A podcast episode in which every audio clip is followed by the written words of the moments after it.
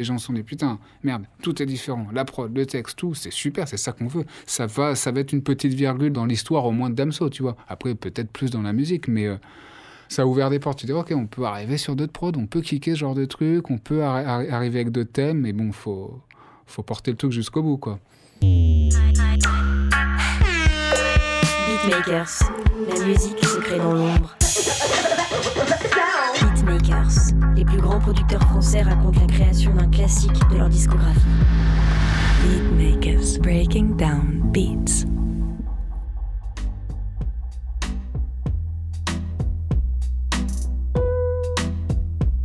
Les Track Bastards, c'est la réunion de Joa et NKF, un duo qui travaille entre Paris et Montréal et compose des beats sur les albums de PNL, Damso ou Moa Lasquale. Pour la série Beatmakers, David Comeyas et Samuel Hirsch sont allés poser cette question dérangeante aux Track Bastards à propos du sulfureux Julien de Damso. Et vous Vous accepteriez de signer la musique d'un titre qui raconte la vie d'un pédophile?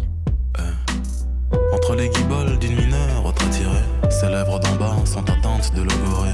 Julien les aime fragiles pour l'innocenté. Julien les aime fragiles, pouvoir tout tenter. Taille de pénis méprisée par mère nature. C'est vu devenir la risée du monde adulte. Boulot ordinaire, derrière, ordi, carte mère. Pornographie infantile en sauvegarde temporaire. Excité dans tous les milieux, fort attriqué, brimé et ennuyeux, souillé, contagieux. Aime les mômes et les mômes l'aiment pour ce qu'il n'est pas, ou l'aime pour ce qu'il sera, qu'après verge mouillé.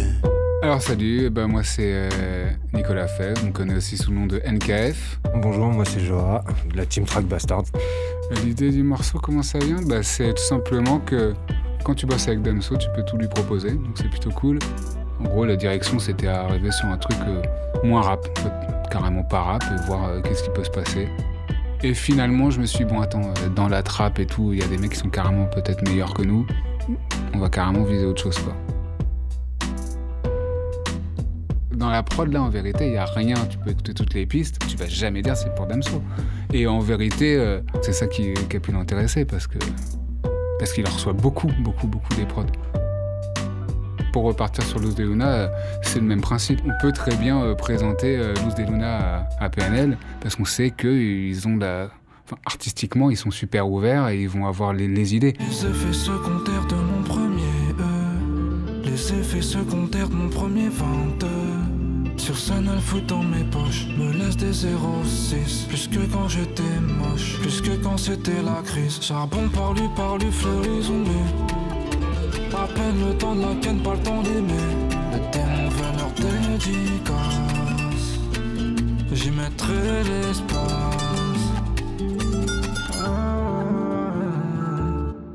Aujourd'hui, on a l'opportunité de bah, de tout faire avec le rap parce que le rap c'est plus euh, c'est plus juste la, la 808 et un mec qui, qui, pose énervé quoi. Ça peut tout être en fait. C'est même la variété de demain entre guillemets. Donc euh, tu peux y aller en fait. Tu peux tout proposer.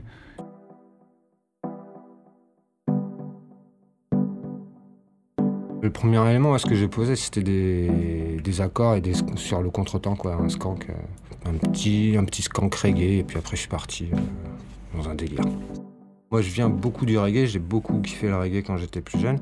Et ouais, j'ai voulu partir sur un truc ensoleillé, un peu soleil, avec des guitares, avec un skank. Et, euh, un tu, peu... trouves, tu, trouves, ça ensoleillé, toi? Ouais, je trouve ça ensoleillé.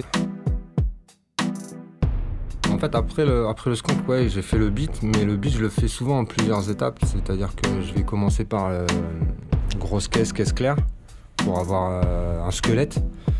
Et après, je reviens encore sur le beat après pour tout ce qui va être euh, charlé, euh, petite euh, percussion, percussion petite intervention. en gros, vous voulez que ça, soit du bois, quoi. Ça pourrait me faire penser un peu à du Gainsbourg, des grands noms de la musique en général et qui m'ont beaucoup inspiré. Et, je trouve ça un peu similaire.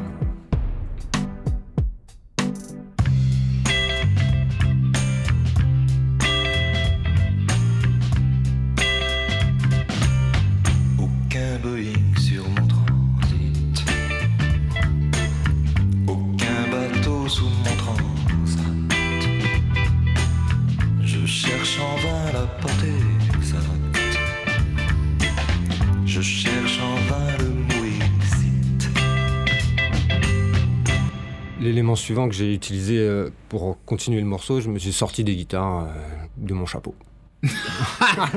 ouais, enfin, il a un chapeau qui ressemble à un disque dur. un peu quoi, tu vois.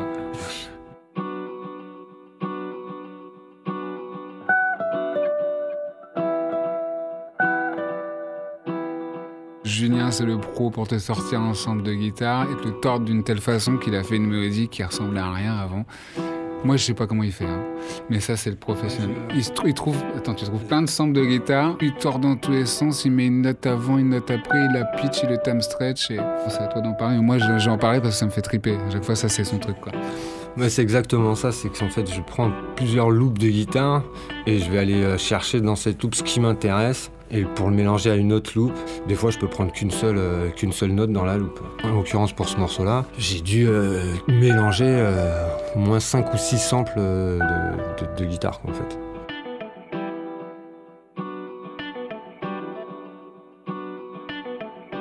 Mes guitares sont souvent euh, inspirées de, des pays latins, quoi. tout ce qui est euh, espagnol, l'Amérique du Sud, euh, des trucs très latins, et ça j'aime beaucoup, et effectivement, ouais, ça fait penser un peu à Manu Chao.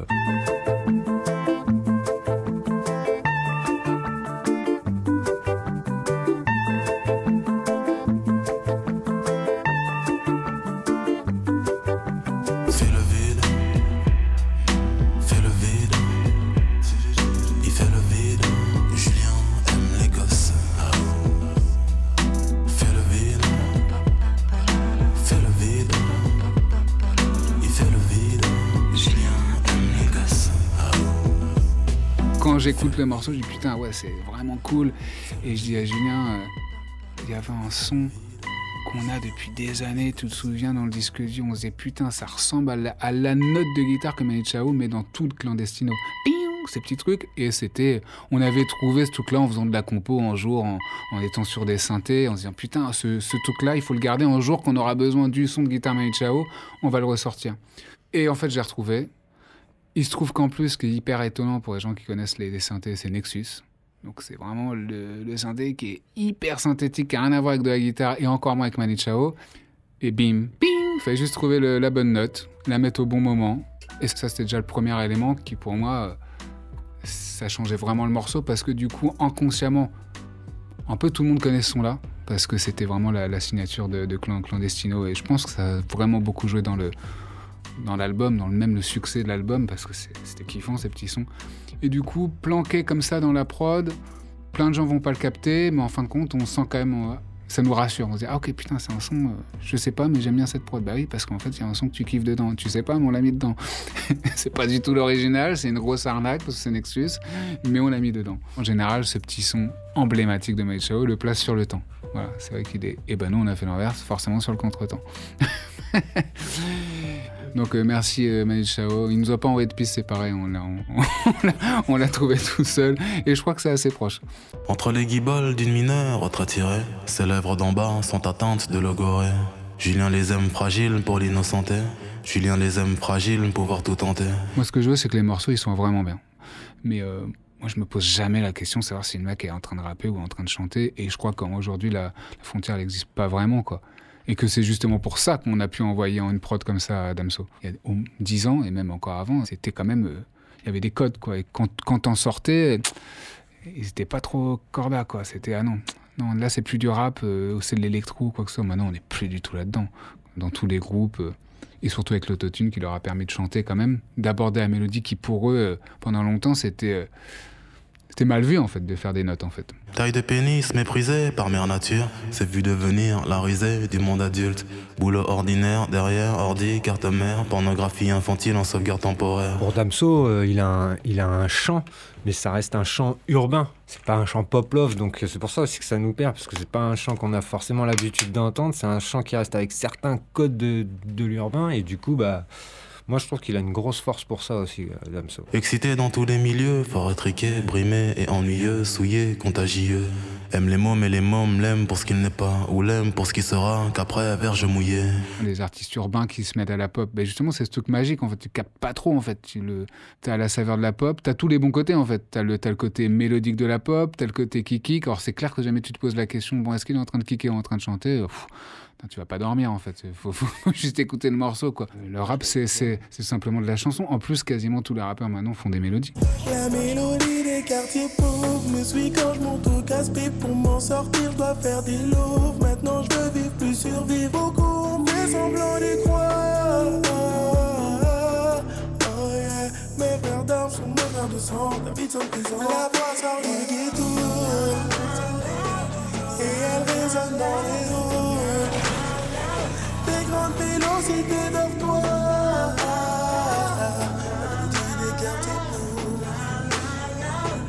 On a bien vu qu'il y a quand même des mecs qui savent écrire. C'est une autre façon d'écrire bien. parce qu'il y a quand même une petite couleur variée dans le morceau, on va pas se blaguer. Tu vois, il y a quand même un truc comme ça, ce petit chaloupement un petit peu simple, tu vois. T'envoyais ça à un, rappeur à l'époque de la Dirty South, le mec, tu t'en fous de ma gueule là, c'est pas possible. Mais aujourd'hui, tu peux. Et le même mec, le même, le même rappeur, aujourd'hui, va te dire Ok, là, je, je peux le faire. J'ai capté que je pouvais aller plus loin. Il y a un côté euh, intuitif et débrouillard dans la façon de faire son truc, en fait. C'est, quelque chose toujours à l'arrache, mais en fin de compte, ça vient d'un truc. Euh, s'il n'y a pas de calcul après, un mec qui fait de la pop, il va très bien, en général, savoir c'est quand un accord majeur, un accord mineur. Un rappeur, il s'en bat les couilles. c'est pas du tout son problème. Lui, ce qu'il veut, c'est vraiment juste à la fin du morceau, se dire Ok, là, il y a une vraie vibe. Et quand un rappeur aime bien une prod, même, si ça n'a rien à voir avec ce qu'il fait d'habitude, sans trop de problèmes, il se transcende en fait. C'est très intuitif quoi. Et du coup, c'est vraiment dans le temps moderne quoi. Ça, marche vraiment. Et pourquoi j'ai l'impression que les artistes urbains sont plus efficaces pour marquer les esprits avec quelque chose qui sonne pop, c'est tout simplement c'est cet esprit euh, du présent, maintenant, débrouillardise. Euh, quelqu'un qui va venir de la pop, il va te faire un truc efficace musicalement. Le beat, la progression d'accords, la basse qui va bien, il n'y a rien qui dépasse. Les accords sont là, il n'y a pas une seule fausse note. Bref, en tout cas, tu sens que c'est des maths et les maths marchent c'est des maths dans le sens où il y a quand même pas mal de, règles à respecter, tu vois. Mais pour, pour une jeune génération qui ont entre, entre 15 et 19 ans, ces matelas, ça les fait pas vibrer en fait. Mais par contre, un mec qui va venir, un amigos, il va venir avec une instru où rien qui, rien qui sonne juste, et gens me c'est ça que je vais écouter. Parce que le public change en fait. Et que, moi je dis pas que Migos fait de la pop, mais ils vont en faire.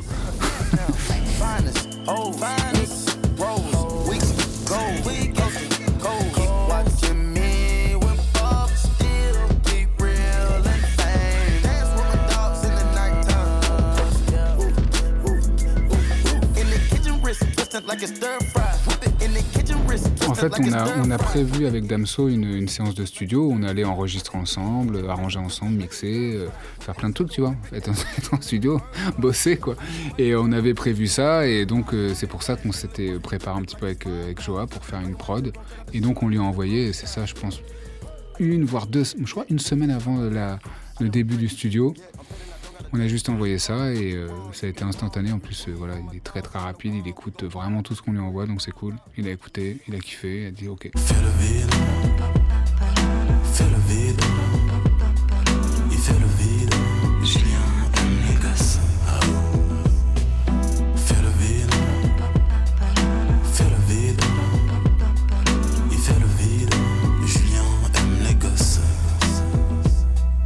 Je sais qu'il a super kiffé la prod et qu'il en a super chié pour trouver ce qu'il allait faire. Il a écouté en loop. Après, il m'appelle, je crois que c'était le lendemain. Il me dit Mec, j'ai écouté ta prod pendant 8 euh, heures d'affilée. Euh, comme ça, j'ai Ah, d'accord, donc euh, t'es fou, mais ça, je le savais. Écouter la prod pendant 8 heures. Il me dit Voilà, je voulais tellement la faire. Et je voulais vraiment trouver le bon flow. Il n'y a rien qui me venait, mais j'adorais la prod. quoi. Il fallait que je trouve un flow absolument dessus. Et donc, je pense que c'est aussi parce que c'était une un style nouveau pour lui, quoi. Mais il a laissé tourner pendant hyper longtemps et il m'a dit à peu près 8 heures. Je faisais d'autres trucs, mais je l'écoutais tout le temps. Il n'y avait que ça qui tournait. À un moment, boum, le flow, il est venu. Le premier flow, il m'a dit, là, c'est bon. J'ai commencé à écrire et, il était super, euh, super enthousiaste. Il m'a dit, OK, on va faire ça en studio. Taille de pénis méprisée par mère nature. C'est vu devenir la risée du monde adulte. Boulot ordinaire, derrière, ordi, carte mère. Pornographie infantile en sauvegarde temporaire. Excité dans tous les milieux, fort intriqué, brimé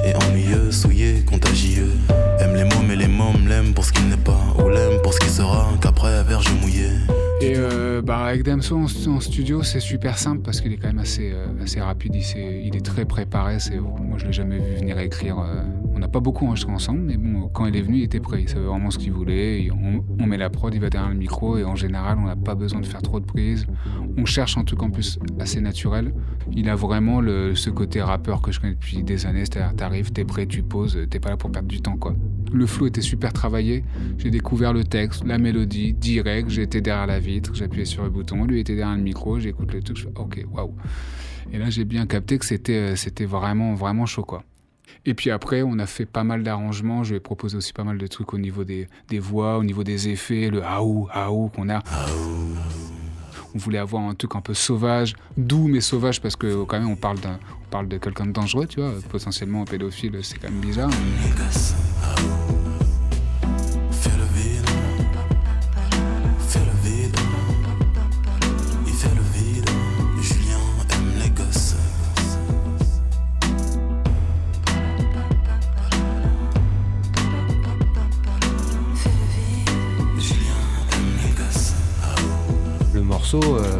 j'ai pas assisté à la session de studio. J'ai reçu le morceau, il était fini. Je l'écoute, le morceau, je, commence à hocher la tête et tout. Ah, putain, c'est bon et tout. Et quand je commence à comprendre le thème du texte, j'ai mes yeux qui s'écarquillent. J'étais très très surpris. Et je me dis le mec il a des couilles quoi. Parce qu'il fait un truc euh, qui est puissant et sur un texte sur un thème euh, très tabou quoi. Au moins compliqué quoi. C'est au moins un thème compliqué. Tu fais un texte qui parle de pédophile euh, avec un artiste qui, qui fait des disques de diamants c'est clair qu'il va forcément y avoir au moins un début de polémique. Mais globalement n'y a pas une si grosse polémique que ça parce que les gens l'ont compris, parce que c'est bien amené, tu vois.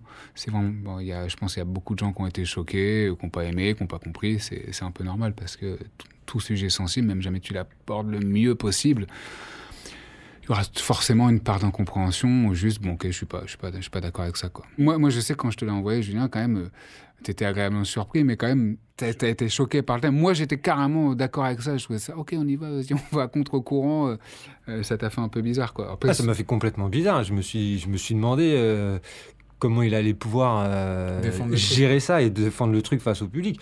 Maintenant, je, je l'ai kiffé quand même, mais effectivement, je me suis dit, il prend un sacré risque.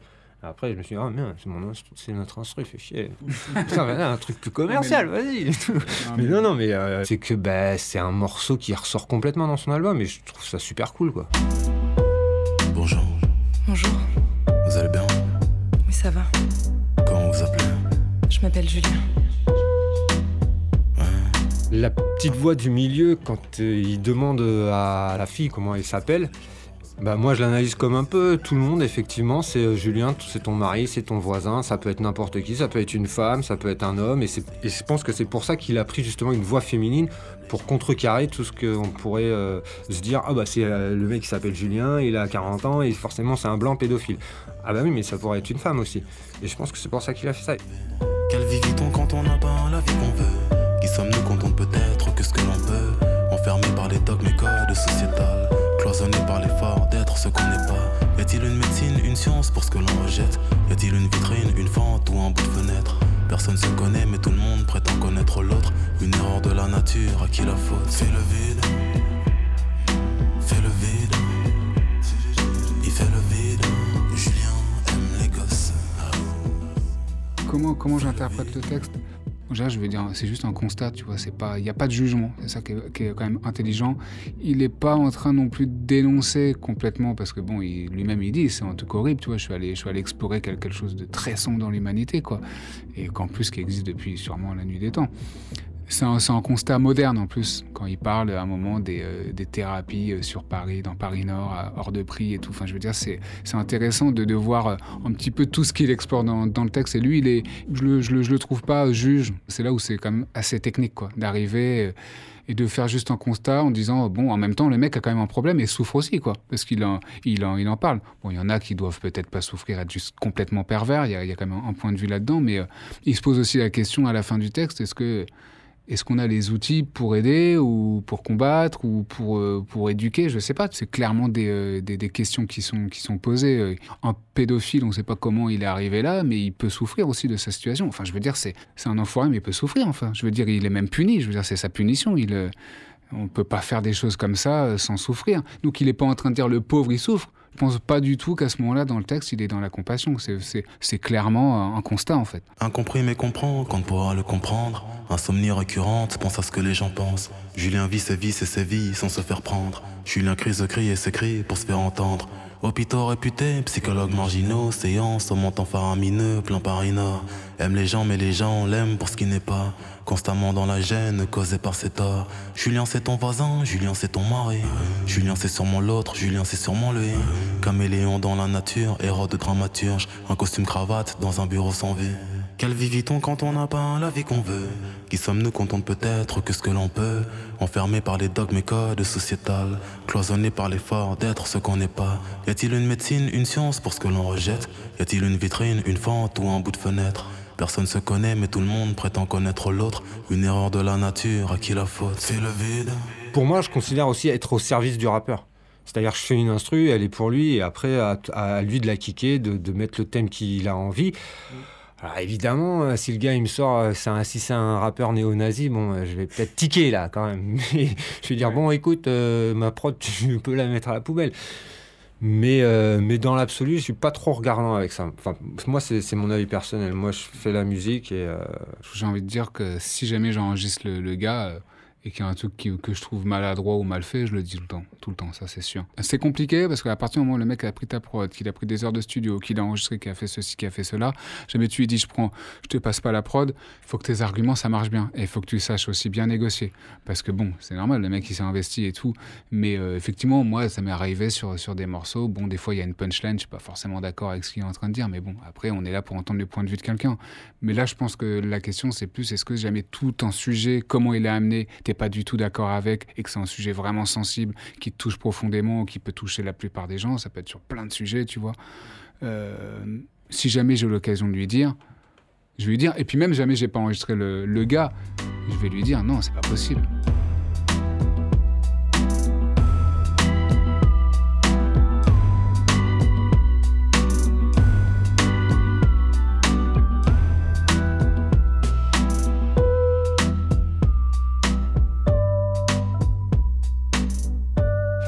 L'élément suivant c'est Méloflûte et ça c'est ça c'est Joa qui a trouvé ce truc. Pour moi c'est euh, clairement Joa qui se transforme en Ennio Morricone à ce moment-là. C'est génial. Il a sorti une flûte du désert. Je pense que je l'appelais comme ça. Je donne toujours des petits noms euh, aux pistes quand on est en train de composer. J'ai dû dire flûte du désert. Mais le morceau est western. Mais hein. voilà, c'est parce que le morceau, il y a un- une mélodie un peu perchée dans les aigus, un peu, euh, un peu planante, Un peu mystérieuse. un peu mystérieuse. C'est l'Indien de la caverne qui sort, quoi. C'est euh, et qui rencontre euh, Damso et oh, Ah, Damso en cow-boy avec des flingues. Bon, ouais, bah toujours. normal. Oui, on peut aussi faire un parallèle entre les, euh, les mélodies West Coast à la Dre et, euh, et cette mélodie-là qui, euh, qui sont assez haut perchées dans les aigus avec un espèce de, de portamento. Always in my grasp. Came up in the game wearing khakis, not Kangol. Strangling hoes. When asked about it in most interviews, I just laugh. Now I vacate with hoes with a gang of ass. One feeding me mangoes, the other light my hash. Rap tabloids right? Dre's lighting the ass. Came home uptight, ready to mash like a gas pedal. Get on that 64 Chevy level. J'ai essayé de mixer euh, le côté euh, western et euh, western West Coast. Quoi. western West Coast, Ouais, tout on à y est, fait. quoi, ouais, c'est on y est. euh, western du futur. Du coup, ça rajoute une petite nostalgie, une petite, un petit truc qui te, qui te fend un petit peu le cœur. Alors que là, la prod est un peu, un peu fun, en fait. Un peu fun. Et en fait, tous ces petits éléments, je trouve, euh, c'est ça qui fait que ça rend le morceau euh, touchant, en fait. Il y en a un autre qui est vraiment important d'élément euh, pour moi, c'est la mélodie d'orgue B3 bizarre sur le refrain. Pour moi, c'est vraiment le truc qui a vraiment emmené le morceau. Et ça, ça a pris beaucoup de temps. Je c'est moi qui ai joué cette mélodie.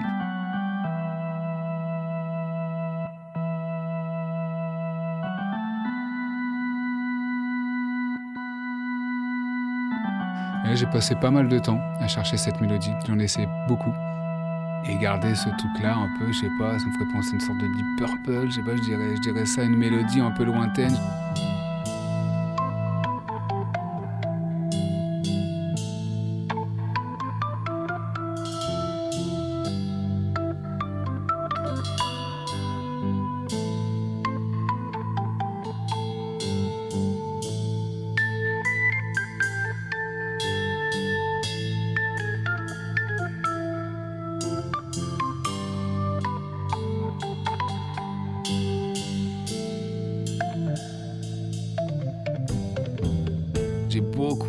Sur le volume. Fort, pas fort, je sais que j'ai grave hésité. Pour moi, c'était vraiment le truc qui allait marquer le morceau en disant vas-y, on assume jusqu'au bout.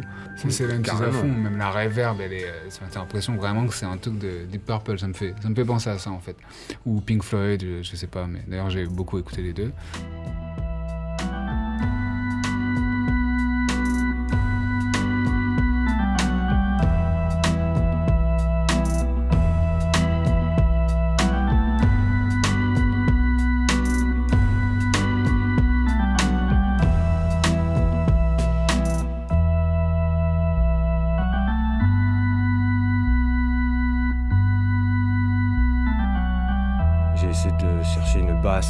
Plus euh, classique. euh, si j'avais pu avoir un bassiste qui joue de la basse, j'aurais pris le bassiste qui joue de la basse. Ouais. On cherchait pas, pas, de, pas de 808, pas de, pas de portamento, pas de. Non, vraiment le truc pur. Vers la fin du morceau, je fais la basse en fait. J'ai bien avancé dans le morceau et là je commence à mettre la basse et, c'est à ce moment-là j'ai l'impression que le morceau il, il s'envole justement et c'est pour ça que ça me fait kiffer de Ouais, faire la basse toujours un peu après. C'est super intéressant. T'as l'impression que ouais, tu mets les fondations après. Bon, c'est un peu bizarre. ça peut s'effondrer, mais Mais, ça, mais ouais, souvent ça prend une ampleur. euh, c'est là où je me rends compte, ouais, putain, le morceau il va être bon quoi. Avec cette basse là, là ça va, ça va cartonner. Enfin, cartonner. Ça va me plaire beaucoup. quoi. déjà, faut que ça te plaise. C'est pas dans comment tu vas le jouer, c'est surtout dans le son que tu vas mettre de la basse qui peut, que ça peut tout niquer en fait. Si tu choisis un son qui, qui colle pas avec le reste de ton morceau, bah, c'est trop en décalage et du coup, euh, là je voulais que le morceau il reste. euh, je voulais que ça fasse un effet de groupe. On a l'impression que ça sort d'une basse. C'est pas traité, ouais. C'est un son qui est quasiment pas traité. Je crois qu'on a cherché dans un sampler des patchs de guitare, c'est le Fender Bass, je crois que c'est ça, la, la jazz bass. De fortes chances que ce soit ça. Vu que je l'ai enregistré directement avec Damso, j'ai fait tout le mix pendant l'enregistrement en fait. Pour moi, c'était naturel. Je me souviens même pas ce que j'ai fait en fait. J'étais en studio, ça allait vite. Je lui ai proposé, il était à côté, complètement d'accord avec ce que je faisais. Plusieurs mois après, je me suis dit, je vais quand même mettre les pistes séparées. Je vais essayer d'améliorer le mix. Je l'ai fait. J'ai envoyé à Damso, il me dit, non, on a perdu un truc. Je dis, ouais, je crois qu'on a perdu un truc en fait. Donc l'instru, j'ai jamais touché. Comme je te dis, tout s'est fait là en fait. On n'est jamais revenu sur ce morceau. On est sorti du studio et il n'y a rien qu'à changer en fait. Donc c'était super simple.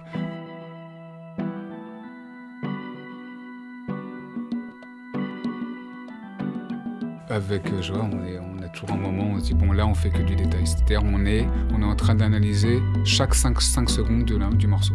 On avance, on avance et dès que... En fait, il faut jamais qu'on se fasse chier. Il faut qu'on tienne le plus longtemps sans bouger parce que c'est ça qui est intéressant, surtout dans la musique comme ça. Il faut que tu arrives à, à durer le plus longtemps en se disant c'est vraiment bien sans qu'on touche à rien. Le détail est hyper important et moins il y a de détails, j'ai envie de dire, plus il est important le détail.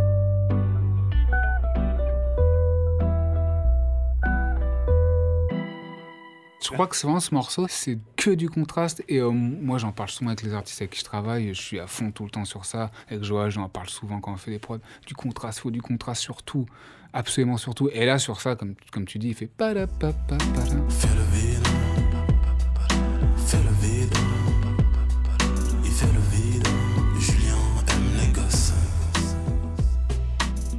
Ah ok quoi. Le mec il est venu avec une petite, mélodie euh, tranquille au bord de la plage avec le cocktail et tout. euh, c'est, carrément, c'est, un putain de contraste quoi. Parce que c'est hyper hyper musical, super détendu, genre on est là, on fait pas la pap pap pap. Mais c'est ça qui marche. J'aurais pas eu ça, il serait arrivé, on serait avec une instru sombre, euh, texte sombre, le mec qui fait la gueule, mais ça aurait été de la merde en fait. Textuellement, ça aurait été aussi fort, mais je veux dire, le ressenti, ça aurait été trop, trop dur à porter pour un, pour un, pour un auditeur. T'écoutes, tu dis, j'ai pas du tout envie d'écouter. Là, tu peux l'écouter, et ça peut, ça peut quand même te mettre bien, parce que là, musicalement, euh, c'est, c'est, comme il disait, euh, Joa, c'est quand même ensoleillé, c'est, c'est chaloupé. On est complètement dans. Jamais tu prends la musicalité d'un côté et le sujet de l'autre, on est complètement aux opposés. Et c'est pour ça que le morceau peut fonctionner, c'est pour ça que le morceau a quand même a plu. par quoi. exemple le Click TV. Euh, Ah, tu cites des sources, c'est bien. Mouloud Achour, hein, il a écrit une phrase et je trouve qu'elle résume bien, très très bien le morceau. C'est-à-dire que c'est un morceau qui, qui tiraille entre enjaillement et dégoût absolu. Et je trouve que c'est assez vrai, quoi. Moi, ce que je trouve intéressant, c'est qu'on est venu avec une autre couleur aussi, quand même. Je suis, je suis content parce que c'est vraiment la première fois qu'on. Bah, c'est une prod entière qu'on a fait euh, pour Damso, du début jusqu'à la fin. Je l'ai enregistré avec lui. Enfin voilà, c'est quand même une part de l'histoire. Et je sais que ça l'a ça, ça l'a- ça l'a beaucoup touché, ce morceau, nous aussi. euh. Après, euh, on va voir comment il va résonner dans, dans le futur. Moi, j'en suis super fier du morceau, quoi.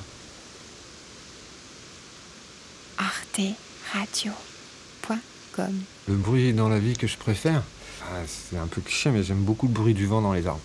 Le craquement des branches et euh, quand il y a du vent dans une forêt et que tu te promènes, je trouve ça génial.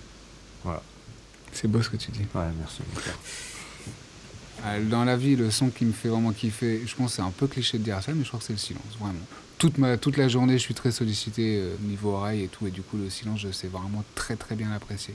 Je sais que des fois, les gens, ils, vont rentrer en studio avec moi dans la, dans la voiture. Ah, tu mets pas de musique? Non, il me faut rien, s'il vous plaît.